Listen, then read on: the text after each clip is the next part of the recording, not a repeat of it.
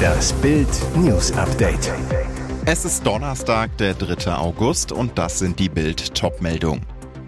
Mehr als 30 Schiffe und 6000 Soldaten. Russland startet Ostseemanöver. Unfassbare Prämie für ihre Mitarbeiter. Taylor Swift haut 55 Millionen Dollar raus. Harald Glöcklers haarige Beauty-Beichte. Alle Löcher entwachst. Mehr als 30 Schiffe und 6000 Soldaten. Russland startet Ostseemanöver. Moskau provoziert weiter, dieses Mal mit einem groß angelegten Manöver in der Ostsee. Die russische Kriegsmarine hält nach Angaben des Verteidigungsministeriums eine Militärübung im Baltischen Meer ab, mit mehr als 30 Schiffen und etwa 6000 Soldaten.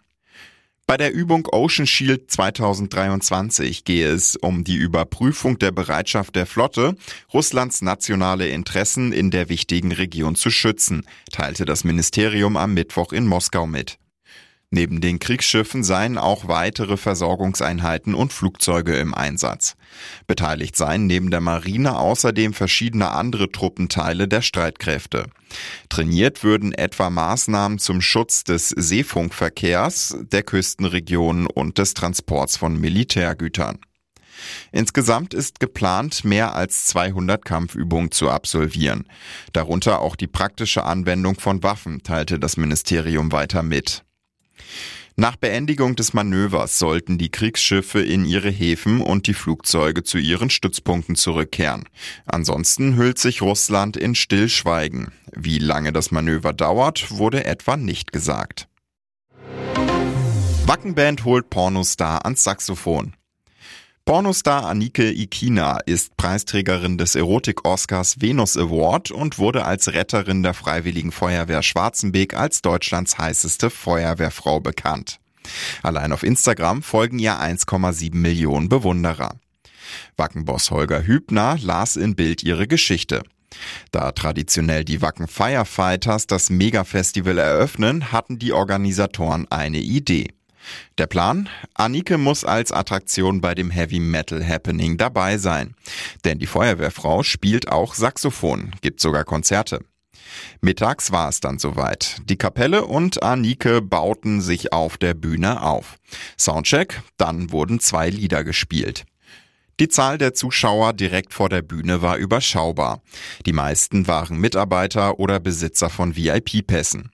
Die restlichen lauschten hinter den offiziellen Gates, die Zugänge zu den Bühnen blieben vorsichtshalber noch geschlossen, weil Wacken im Schlamm versinkt. Mittlerweile sind sie geöffnet, da waren die Wacken Firefighters aber bereits abgerückt. Der große Auftritt soll am Sonnabend nachgeholt werden. Wegen des Anreisechaos campte Anike ganz stilecht im Zelt im Garten eines Firefighters. Sie, das war ein echtes Erlebnis. Es war trotz des Wetters ganz gemütlich. Ich bin echter Wacken-Fan geworden und freue mich darauf, Samstag Gas zu geben. Unfassbare Prämie für ihre Mitarbeiter. Taylor Swift haut 55 Millionen Dollar raus. Großzügig ist geil. Sie gehört zu den größten, erfolgreichsten und bestverdienenden Sängerinnen der Welt.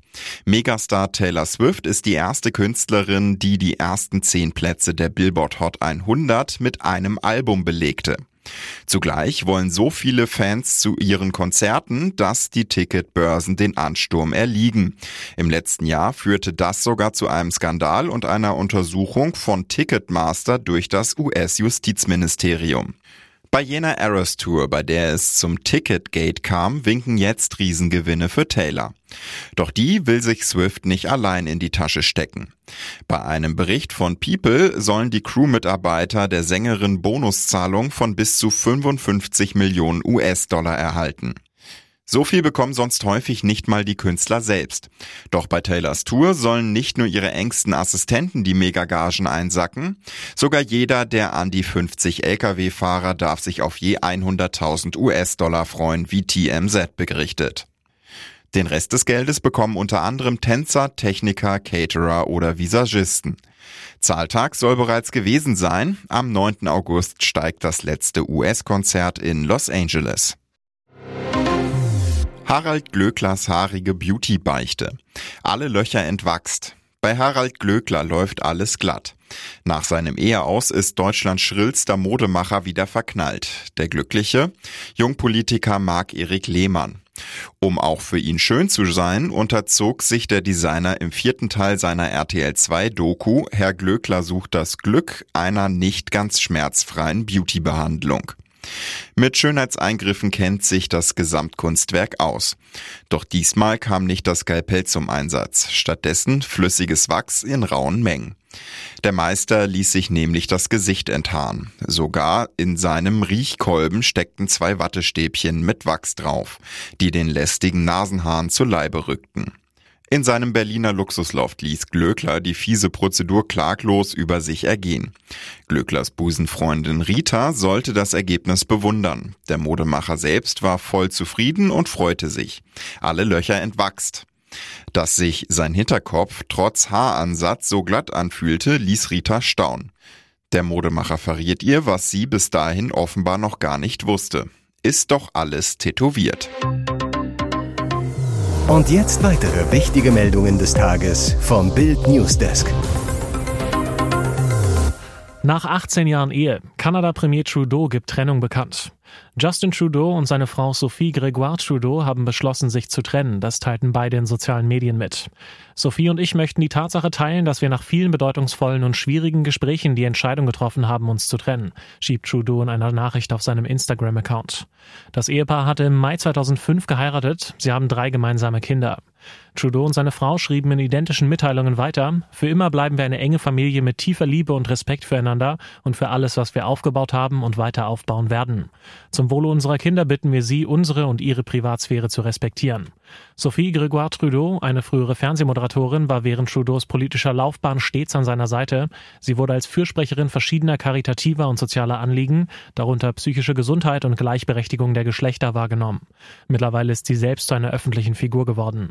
Laut einer Erklärung des Büro des Premierministers haben Trudeau und seine Frau eine rechtliche Trennungsvereinbarung unterzeichnet. Mehr als 3000 Euro Ersparnis möglich. Das bringt ein Gasanbieterwechsel in ihrer Stadt. Dass sich ein Anbieterwechsel finanziell oft richtig lohnt, ist längst kein Geheimnis mehr. Und das gilt nicht nur für den Strom, sondern auch für Handy, Öl oder Gasverträge.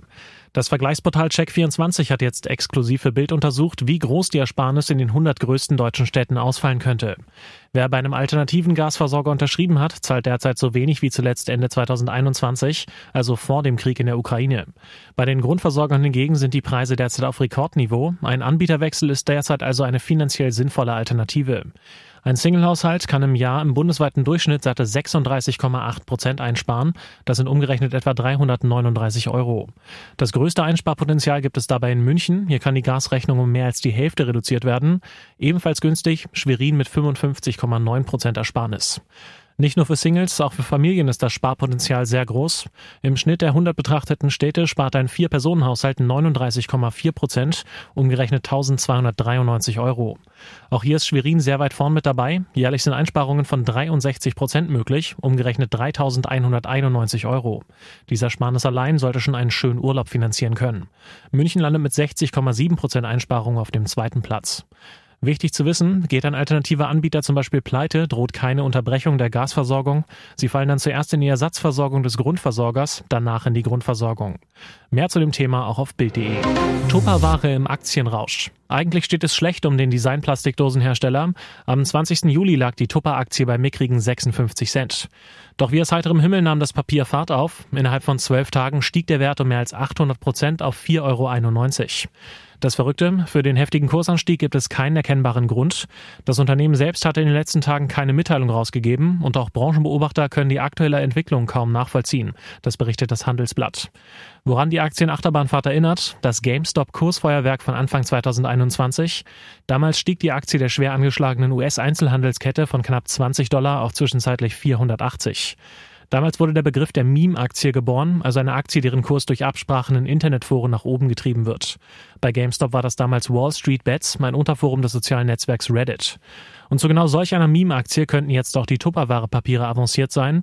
Und dann gilt Vorsicht, denn der Tupperware-Kurs stützt sich so aktuell auf reine Spekulation und auf Bewegungen, die häufig genug der Unterhaltung dienen. Dass die Plastikdosen-Aktie also schnell wieder zum Sturzflug ansetzt, ist mehr als wahrscheinlich. Bayern-Trainer ganz offen. Tuchel gibt sich Mitschuld am Manet-Scheitern. Ehrliche Worte von Bayern-Trainer Thomas Tuchel. Beim Top-Test am Mittwoch gegen seinen Ex-Club Liverpool stand Sadio Mané nicht mehr im Kader des deutschen Rekordmeisters.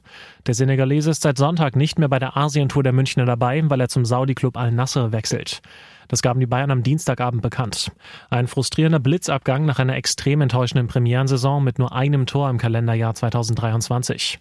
Doch statt Manet zu kritisieren, gab sich Trainer Thomas Tuchel am Dienstag selbst eine Mitschuld am Scheitern des Sturmstars. Der Bayern-Trainer sagt, ich kann verstehen, dass ihm das wehtut. Wir haben ihn nicht zu seinem vollen Potenzial gebracht. Das ist auch mein Job, meine Verantwortung. Das sind traurige Momente. Groll hegt Afrikas Fußballer des Jahres 2022 deswegen aber nicht auf seinen Ex-Coach.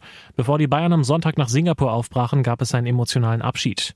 Tuchel berichtet, wir hatten eine große, lange Umarmung. Wir haben uns darauf verständigt, dass wir beide diese Entscheidung nicht mögen, aber sie für das Bestmögliche in dieser Situation halten, sagte er.